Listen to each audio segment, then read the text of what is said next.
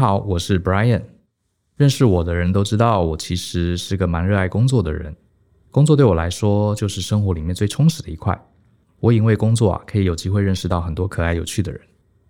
有人问我什么时候打算退休，那我的答案是，只要我的身体还 OK，我其实很愿意工作到人生最后的一刻。因为我觉得可以一直贡献，其实就是一种祝福。可是年轻时候的我啊，完全不是这样。呃，我也曾经是一个每周都有 Monday Blue 的上班族，上班蛮痛苦的。而且我还曾经因为啊工作太苦闷，我躲到公司的厕所里面去睡觉摸鱼。那当时我才二十多岁哈，回来看到隔壁白发苍苍、了无生气的前辈啊，其实我开始觉得很惊恐。难道这就是我的未来吗？我还要这样度过四十年吗？其实世界上还是有一些人啊，他是真心热爱自己工作的，就像我现在一样。这当中的关键啊，其实在于他们是不是被动的付出劳力来换取生存，还是说他们是主动的？一步一步的建构属于自己的事业。有的人拥有的只不过是一份朝九晚五的 job，可是呢，有些人是真正拥有自己的 career。这个 job 跟 career 差别就在于为他人还是为自己工作，这就是你能否乐在工作中间一个很大的差别。那这些年呢，很多学生听众都来问我职涯相关的问题，所以呢，我也把我过去二十年的经历，还有这些问题的答案呢。都浓缩在一场三小时的演讲中。这场讲座的名字叫做“摆脱职涯困境的系统化做法”。既然叫做系统化做法，所以我就会为大家拆解成十二组关键字。我们可以把职涯想象成一场游戏，这十二组关键字其实就是十二道攻略，希望能帮助大家过关斩将，成就一条属于自己的职涯之路。这场讲座开办之后，从二零一六年起啊，已经累积了超过一千多位听众给予我们热烈的好评。有学员说，这是他有生以来听过最有趣、最实用也最疗愈的一场演讲。也有同学告诉我，他以前总是想逃避工作，可是呢，听完这场演讲之后，他变得更有方向，而且迫不及待想要好好经营自己的职涯。如果你跟我一样，想要乐在工作，想要拥有自己的职涯。不想做着不喜欢的工作虚度一生，那么我建议你今天就该给自己一个突破的机会。听完这集 Podcast 后呢，记得点击说明栏的课程资讯，我们课堂上见喽！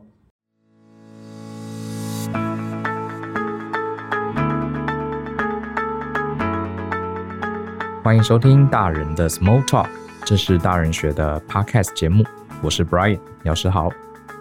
我不知道大家从小到大，呃，会不会接受到父母这样或是老师这样的教育？哈，就是要分享啊。小朋友从小就会教他，哎呀，要分享啊，要跟呃你的兄弟姐妹分享食物，哈，孔融让梨的故事，我们也会说。然后到了学校，又会鼓励要呃带糖果饼干跟这个同学们分享。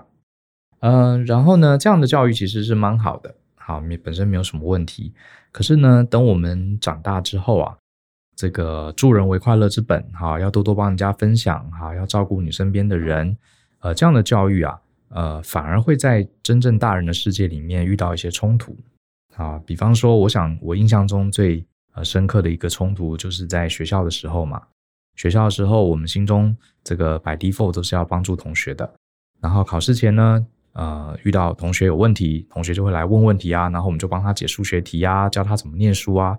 这一切都非常好，好，都没有什么问题。直到呢，月考成绩下来，你的同学考得比你高分。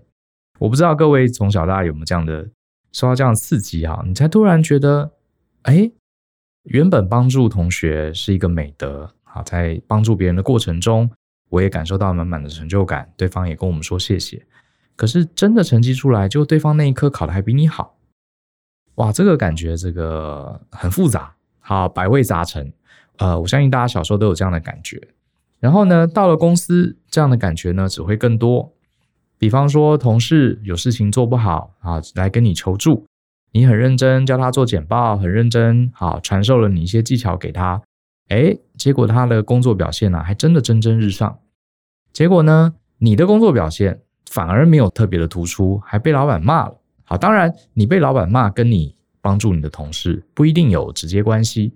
可是你心里就在想，哎，你看我帮了我同事，让同事过得越来越好，呃，老板还给他奖金，给他鼓励，结果对我自己这件事情完全没有任何好处。哈，同事只是说一句谢谢，甚至有的连谢谢都没说。嗯，这种感觉真的是大人的滋味，好，大人的滋味。甚至有些时候啊，你帮助别人，跟你自己哈被老板责怪，搞不好还真的连得上，还真的有一些因果关系。比方说，你真的是一个大好人，哈，你自己明明有些事情没有做完，结果你拨出一些时间。啊，大公无私的帮助你的同事，帮助你身边的人，结果呢，你把他的工作搞定了，结果你自己呢损失了时间，导致要加班，甚至是呢中间出现了呃工作的小差错，哇，结果还被老板骂，甚至表现还不好。我不知道各位从小到大遇到这样的事情，你是怎么想的哈？很多人呢，其实包含曾经的我在内，也觉得，哎呀，这个不对啊，我以后不要帮人了。好，什么助人为快乐之本呢？什么要多多分享哈？呃，它是有问题的，因为我花了我的时间，因为人一天的精力时间就是有限的嘛，我分给了别人，导致我自己的事情做不好，最后呢得到不好的结果，对方能感谢我也罢，有的还没特别来感谢我，那我到底是为了什么呢？好，这是一种想法。那可是呢，也有人，好，我们可能也看到一些书啊，或是一些呃心灵方面的老师啊，或是一些前辈啊说。你帮助别人、啊，原本就应该是不求回报，好，所以你应该更呃让自己的情操啊更高尚一点，应该更宽宏大量。你帮助身边的人是出于你的自愿，所以呢，跟你的工作表现变差，好，跟你没有考好这个事情，没有考好试是没有关系的。所以你应该还是继续宽宏大量，甚至呢会有一些宗教情怀出现啊。你现在这一生呢做的每一个哈对周围人的协助跟贡献。在来生哈 都会获得回报，或者是呢，最终大家都会给你好评的，好，就讲得很形而上。可是如果我们在人生中啊，一直不能去平衡这样的思维，我觉得这其实是蛮糟糕的。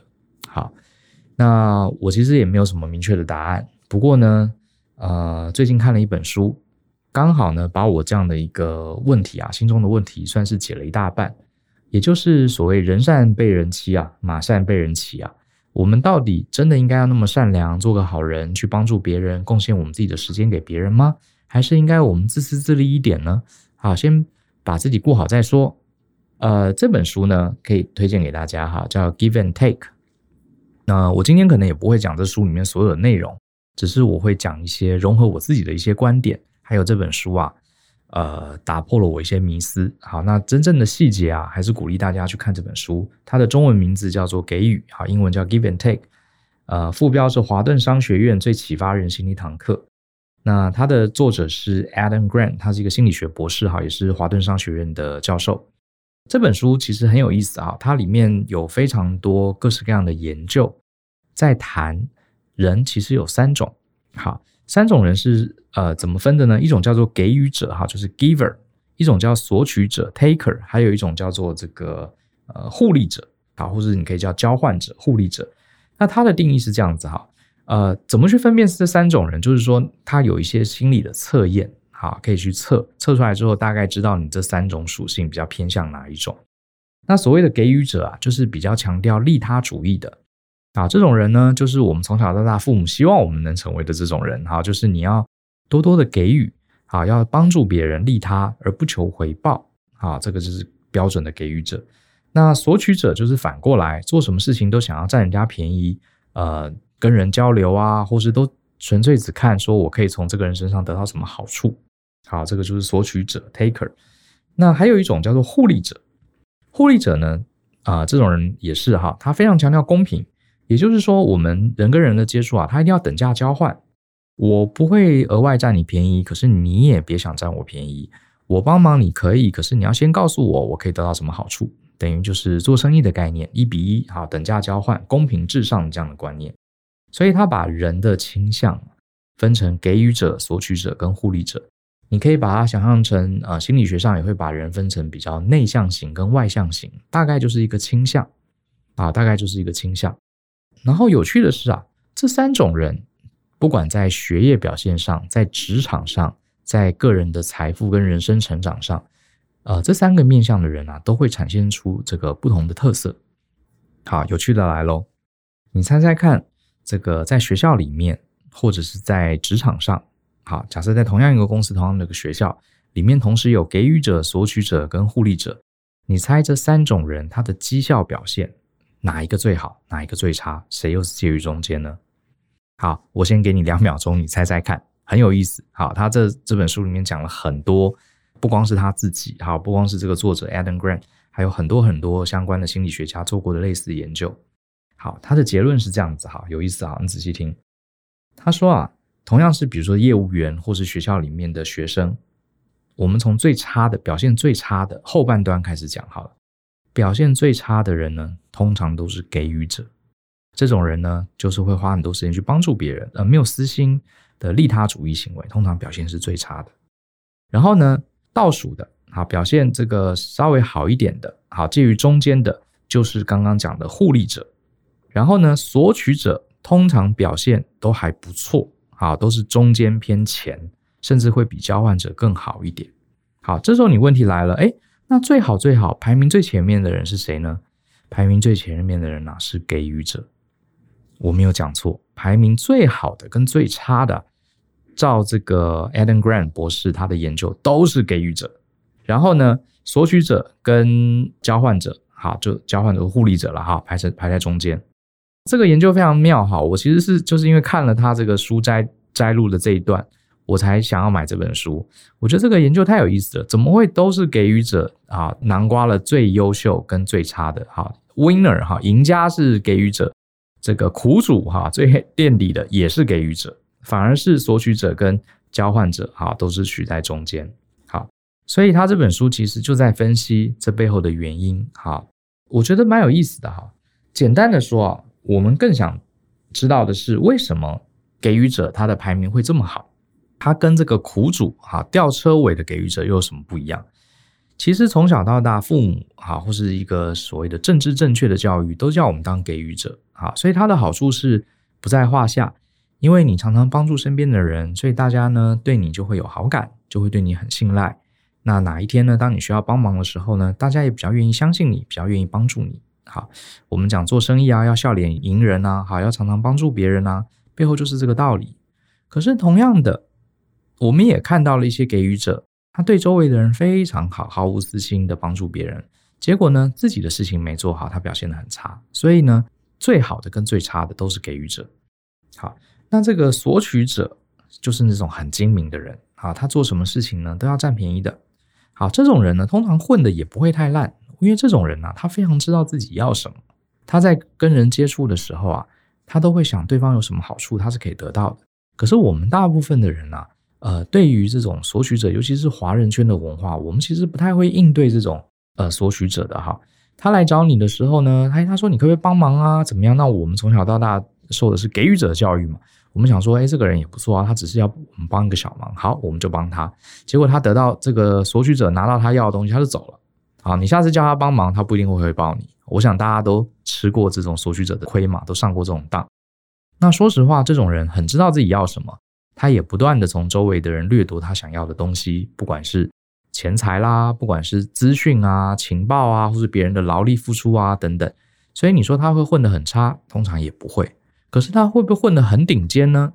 有些混得很顶尖，可是呢，根据大规模的实验来说，因为最终大家还是会辨认出来，好，时间久了，大家还是会知道，哎，这个人是 taker，他是索取者，好，所以就不会给他百分之百的信任，所以他通常混得还不错，啊，可是未必是在顶尖。那至于互利者。好，这个互利者我们其实也很熟悉啦。我觉得台湾也蛮多这种人，很多互利者是小时候受伤的人，哈，就是他以为要当个给予者，哈，做个利他主义者，可是后来他吃了很多次索取者的亏嘛，他以后就学乖了，学精了，哈。你要找我帮忙可以啊，那你对我有什么好处？好，如果你对我没什么好处，那我就不帮你。你是一个或者是在社交场合里面，诶，这个人比我有钱啊，这个混得比我好，我就觉得我可以帮他一些忙。因为呢，总有一天他会回报我。可是这个人呢，混得比我差，我看啊，他对我也没什么帮助，他也不会给我什么了不起赚钱的情报。那我就离这种人远一点，我就疏远他啊，就是非常非常现实啊。这个是互利者。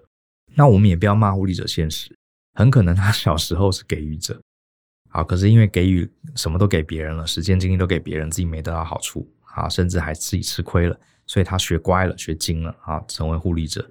我猜这可能也是很多父母啊慢慢去教小孩子的，就是你不要吃亏啊，因为父母总是保护小孩的嘛。那最妙的是，给予者怎么会同时又在排名第一，又在吊车尾呢？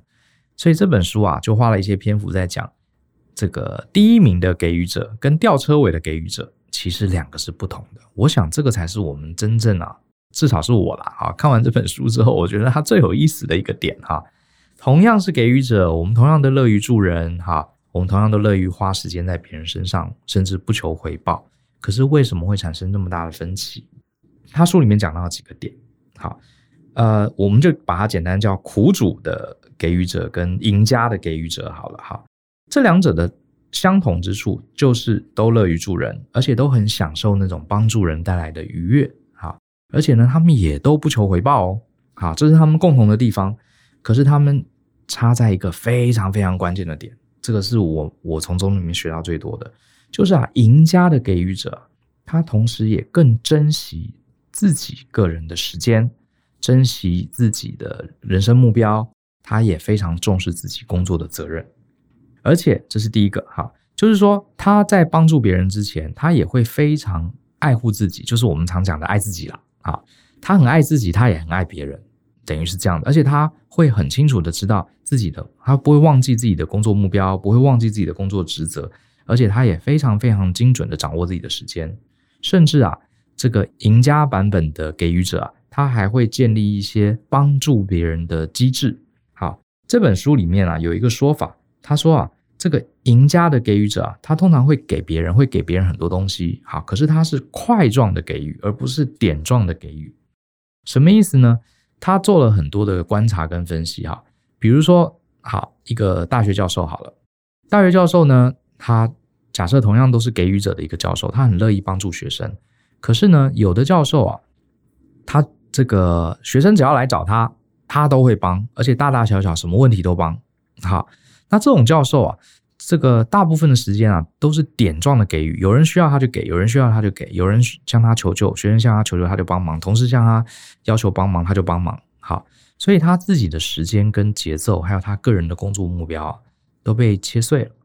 可是同样是给予者的教授呢，赢家的给予者他是不一样。他会去定啊，这个每个礼拜五下午两点到四点这两个小时呢，是你们可以来找我的时间，我的办公室永远为你敞开。其他时间是我个人要做研究的时间，你不可以来找我。甚至呢，他也发现书里面也提到一些呃，在工作表现上非常好的、排名很前面的给予者，他们会不会在呃工作之余做慈善？会哦，同样是做慈善工作，好。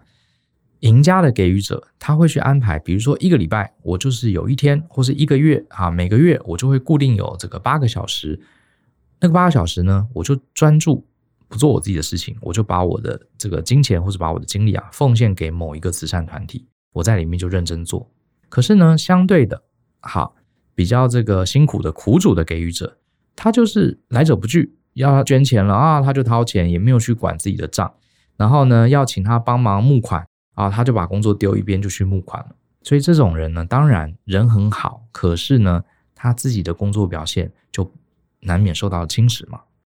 好，所以这个是应该是蛮容易理解的哈。我想这个道理都不难，只是有些时候我们看书啊，你就会发现，呃，这个道理好像在我们脑中有一个这样的模模糊糊的概念。好，模模糊糊的概念就是你要乐于助人，可是你要优先把自己的工作跟时间管理好。我们都知道。可是书的好处就是因为这些大教授啊，他做了很大规模的研究，然后有很多很多的案例，所以你脑中这个概念啊，就从一个含糊的感觉变成一个非常非常具体的现实。好，你就会觉得哦，真的是这样。好，这是我喜欢看这一类心理学书籍的原因。好，并不是，并不一定是给你一个全新、从来没想过的观念，而是让你模模糊糊的概念变更透彻。那我们就继续来讲哈，这个赢家的这个给予者跟苦主的给予者。其实是有很多不同的哈，苦主的给予者，有人需要他帮忙，他二话不说，卷起袖子就来协助，感觉是个真性情的老好人。可是老好人常也是被欺负的。那至于赢家的给予者呢？别人来找他求助，第一个他会安排时间，他会了解对方的问题，然后安排自己有空的块状时间。刚刚讲的，好，就是你固定什么时候来找我，或是我的每个礼拜礼拜六我就是奉献，好。可是其他时候呢？很抱歉，我有我的老板要服务，我有我的客户要服务，所以很抱歉，请你延后到我安排好的时间，好再来找我。所以呢，这种赢家的给予者，他内心非常善良，可是他在管理自己生活的手段是非常有纪律的，非常有原则的啊。他最后也是会帮忙，甚至呢帮忙的更多。可是啊，你必须要符合他的规则，你要配合他，才能获得他的帮忙。那事实上，这样的好处也是一个永续的帮助。好，今天比方说你是一个学生，你的数学很好，班上常常有同学来问你数学题。如果你是一个好的给予者，你一定会说啊，不好意思，现在我要上课啊，不好意思要断考了，我今天回家要念书。同学们，你们把这些题目集合起来，哈。如果你们自己先解解看，大家一起讨论解解看。如果真的全班都解不开，好，那我们在礼拜一周会的时候，周会结束之后，你们把题目给我，让我来解一下。好，优秀的同学会这样做哦。那这种另外一种同学呢，就是老好人同学，他就是啊，你要这题是不是？哎，我帮你看一下，我帮你解。最后呢，就耽误了自己学习的时间。好，这个是两个最大的差别。好，简单的说呢，这个让我。回想起过去，好，我在工作上看到了一些很优秀的给予者，我自己其实也花了一些时间跟他们学习。好，那我这边提几个我的一个小小的建议的做法了。好，比方说，就像刚刚提到的，你一定要把时间变成大块的块状，你可以帮助别人，可是你要把时间分成一块一块的。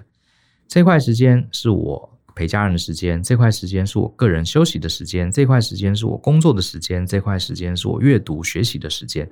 另外拨出一块时间，哎，是我牺牲奉献，我帮助周围人的时间，请大家好，需要我帮助没问题，欢迎你们来。可是，请你照我的游戏规则，在这个我分给大家的协助时间、贡献时间的时候，欢迎你们来找我。那其他时间，很抱歉，因为其他时间呢，我要贡献给其他的人。好，所以这个叫做拿回时间的主动权，这个非常非常重要。所以实际上的做法就是你要去安排一个行事历，这个我们之前也稍微提过了哈。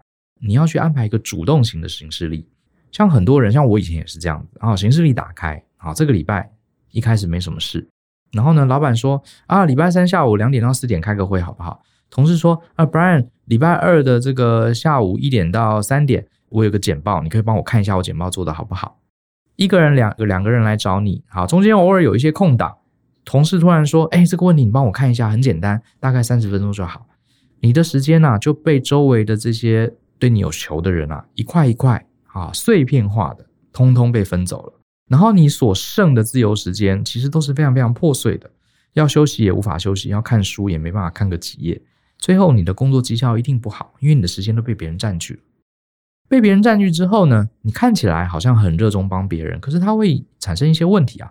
第一个。”这个别人会觉得你的时间永远都有空，好，我们人都知道嘛，越多量越多，越容易获得的帮助，他越不会珍惜。他觉得，哎呀，Brian，随时你随时有什么问题找他，他都可以陪你。看起来他很闲嘛，所以你以后就尽量找他。然后你真的帮他，他也不会觉得你时间很珍贵。好，这是一个很大的问题。再来，你自己时间被切得很破碎之后，你自己的工作做不好了，你自己的书没时间读了。然后呢，你就会开始反思啊，我是不是不应该帮助这么多人？所以导致呢，过了一阵子，你也不想帮他们，你就开始拒绝大家。所以这些人只获得你一次两次的帮助。你就算内心真的很想帮助周围的人，因为你自己的时间被破坏了嘛，所以你也没有办法真正提供永续、长久而稳定的协助。好，最后你甚至很可能在心情很不好的状况下，不得不成为一个护理者。就丧失了这个帮助别人这样的一个热情啊，这是一个最大的问题。所以呢，我们就直接来讲，你行事力的管理非常非常重要。像我常建议我的学生，好像我自己，呃，因为是创业者嘛，时间非常非常宝贵的，我都会去做一些安排。比方说呢，我曾经也在节目里面好像有讲过吧，哈，我早上大概六点七点就会起床，好，天气冷会睡晚一点。可是通常我在进公司之前呢，我的时间完全是我自己的，好，我不会去回 email，我也不接电话。然后呢，大概从七点起床一直到十点这段时间是我自己的神圣时间。好，我会读书、阅读或是处理我想处理的公务。总之这段时间是没有人能烦我的。好，我也跟我的助理讲，这段时间不开会。然后呢，从十一点开始我会安排会议，然后到了下午我会希望所有的会议尽量安排在五点之后。所以你会看啊，我每天中午十二点到下午五点，中间这六个小时，我是尽量不排会议。好，应该说是实在没办法了，我才会往中间排。我都尽量把会议安排在十一点到十二点之间，然后呢，这个五点到六点之间。这有什么好处呢？这段时间要开会，欢迎来找我；要谈合作，欢迎来找我。这个同事们工作遇到阻碍，需要我给予指导，欢迎来找我。可是你都要先跟我预定时间。我是不太鼓励大家随时突然间啊拿一个很复杂的东西来找我。如果这个事情两分钟可以讲完，那当然 OK。好，我是这样安排我的时间。那这边也跟大家提一下，为什么我会这样安排呢？因为很简单，十一点到十二点这段时间呢，大家准备要吃饭，对不对？我觉得通常是精神比较涣散的时候，我会拿来开会，因为这样子啊，十一点到十二点，如果说这个开会，哎，聊得很起劲，或是开会时间不够，要继续聊，中午十二点是不是吃饭时间？我可以跟这个找我开会的人啊，继续好，如果话很投机，我们可以一起吃个饭，好，继续把这个会议延长，然后顺便饭也吃了，所以同样的时间呢，饭也吃了，会也也延长了。那如果话不投机呢，我就会说，哎，我们今天聊得差不多啦，那接下来也到吃饭时间啦，好，这个意思就是差不多可以散，聊到这里够了，好，所以它是一个停损点。那同样的，从下午五点到六点这段时间，因为要下班了嘛，所以我们自然而然会缩短这个会议的时间，啊，因为六点要下班了，啊，彼此不要耽误，所以大家心里就有一个数，啊，我们要赶快把一个小时把它开完。那如果说呢，这个会议真的很值得开，双方贡献了很棒的点子，那一起吃个晚饭啊，对不对？继续把这个会议开下去。好，所以那中间呢，呃，十二点到五点这段时间呢，诶，我就留了一个一大块，这块时间我就可以做很多工作。好，所以我还是很乐意去帮助别人，可是呢，我拿回我时间的主控权。好，这就是他书里面讲的一个比较积极型、赢家型的给予者是这样子的，乐于助人，可是掌控自己的时间。那然后呢，再举一个例子，就是你一定你很乐意帮助别人，可是你一定要建立你的规则，能配合我这个规则的人呢，我就优先帮助你，或是给你更多的时间。我举个例子好了，好像我之前在纽约当顾问的时候，我的客户交办给我一个使命。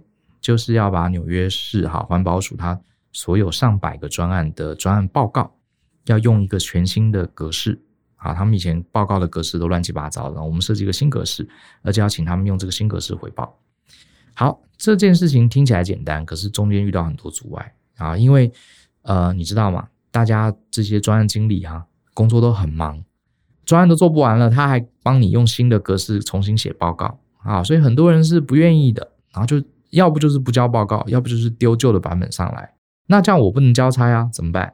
好，我就建立一个规则，我就跟发个信给这数百个 PM 说，呃，这个报告哈，根据那个环保署署长的规定啊，哈，大概要几个月之后，全部人都要用新格式交上来。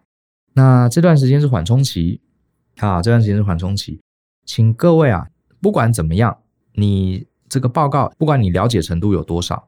请你尽量用新格式填好这个报告，送上来给我。不管做得好，品质好跟不好，只要你有用新格式送上来的，我就优先分配礼拜四下午的时间。我可以跟你一对一 c o n o 或者是你来办公室找我，我亲自手把手指导你。可是如果你没有自己尝试啊，用新的格式交报告给我，你还是用旧的，甚至你不交报告了，那很抱歉，我也很乐意帮你。可是我就只能把你的顺位往后排，那到时候三个月之后你交不出新报告，那你就是有问题了，因为你，呃，我是愿意帮你的哦，只是因为你的顺位排在后面嘛，因为你没有交新的版本的报告，我就把这个游戏规则丢出去，好，然后呢，第一个礼拜，诶，有几个 PM 就很乖，虽然报告写的里里啦啦，可是他至少啊努力尝试了，用了新的格式，好，他用新格式给我，我就说好。礼拜四好，或是礼拜五下午，我给你一个小时的时间，你带工程师来，我亲自告诉你这个报告哪里写错了，我亲自教你怎么改正。结果来了，就真的来好几组人，然后来好几组人，我就非常非常巨细靡遗的告诉他，好，然后他就把报告做好了，然后我还跟他说，你如果有遇到其他专案经理，你可以跟他们分享你在这边获得的价值。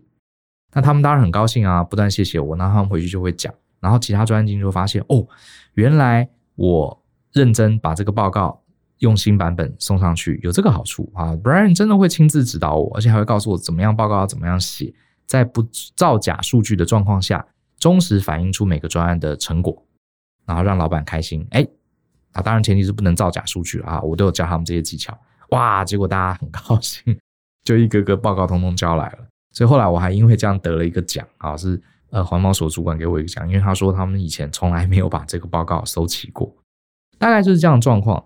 你说这个是不是有点像互利者？哎，其实我不知道，好像有点像互利者。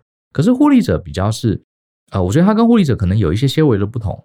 互利者就是他要先确定，好，他要先确定你会为我带来好处，我才要帮你。那我不是啊，我并没有叫所有人都，我是每个人都愿意帮忙的。只是呢，我会设计一个规则，就是说你先配合我，我先帮你。那你不配合我的人，我还还是愿意帮你。只是呢，事情总有个先后顺序嘛。我认为这个跟交换，呃，跟这个刚刚讲交换者还是有一些些微的不同。我还是很乐于帮助所有的人，而且我也不求回报。只是人的时间精力有限，我得去照顾那个更配合我游戏规则的人。好，就像是刚刚讲的，在工作上，很多同事找你帮忙，你当然愿意帮忙。可是你是不是应该把老板交办给你的事情做好呢？你是不是应该把你自己的团队，好？团队要配合的这个协作的任务要先做好呢。如果一有人帮忙，你基于一个满腔热血，好，谁找你，你马上就帮他，那你是不是也忽略了一些你的老板或是你的团队同事本来的一些权益呢？因为你把时间分给了其他人了嘛，所以原本更重要的人，你等于就这个忽略了他的需求。所以其实讲白一点，我们要当一个给予者，基本上。助人为快乐之本，好，我们要乐于分享。这个概念呢，呃，我并没有推翻它，它还是对的，因为根据这个《给予》这本书的研究，真正给予者往往是职场上的佼佼者，是真正的大家都信赖的领导者，所以这个观念是对的，只是我们要小心，好，成为大人之后，你在职场你要做聪明的给予，好，第一个就是块状的给予，你要把自己的时间精力分成一块一块的。然后预先安排好这块时间就是贡献给大家的，欢迎你来找我帮忙。其他时间很抱歉，我必须要把我自己的工作、自己的这个个人的成长啊这些等等个人的休闲顾好，好，这个才是对的。第二个呢，就是我要设计一个游戏规则，太多人都找我帮忙了，对不对？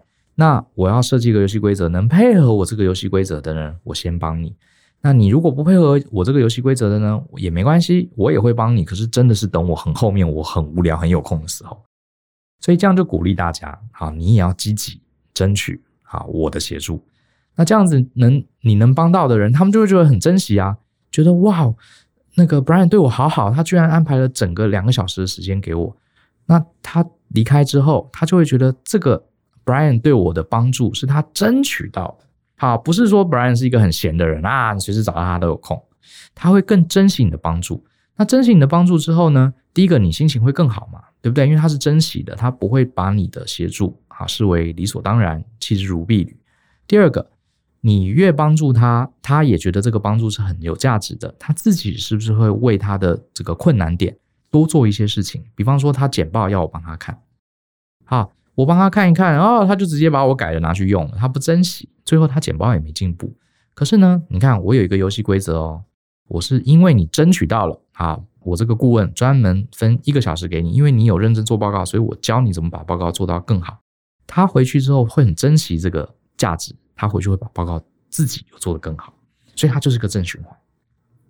好，那可能有些人说啊，你这好现实，我不认为，对不对？我觉得把自己的工作顾好。你才能更能长时间永续提供高品质的服务跟贡献，对不对？你别人找你，你就中断你的工作，你最后一定很生气嘛？哎呀，我书都没念好，结果我同学考得比我高，你还会持续想帮同学吗？一定不会嘛。好，所以我觉得它不是现实，哈，它其实是一个，嗯、一个更聪明、更把生命的主动权掌握在手上的一个啊，giver 的一个给予者，然后呢，对于积极进取的人，你的帮助反而会对他更珍惜，也更鼓励他往好的方向走。好，大概是这本书其实讲了很多哈，只是我看完了，最近看完这本书，结合一下我自己过去的一些经验，哎，我觉得这个还不错啊，有兴趣大家可以把这本书呃买来看一看，我觉得蛮值得一读的啊，里面有很多的案例啊，有很多的实验啊，跟一些研究啊，啊也都呼应了这一点。那当然了，希望大家不要因为你曾经帮助别人却没有得到最后的好结果，就变得很愤世嫉俗啊。因为愤世嫉俗的人呢，其实损失最大的是自己，因为你永远看到了这社会不公不义的那一面嘛，对不对？自己也不会开心。我还是鼓励大家可以多多给予啊，在你有能力的状况下，多多帮助周围的人，而且不要特别去求回报。好，这会对你的事业很有帮助的，而且你大家对你也会更信任。可是我们今天讲的重点，你要当一个聪明的给予者，要主动安排你的时间，而且要制定出一个清楚的游戏规则，帮助那些好这个呃符合你游戏规则的人，这样双方才会建立一个正向循环。好，今天就讲到这儿啊，希望大家。这个还喜欢这集的内容，相信思考，勇于改变。我们下次见喽，拜拜。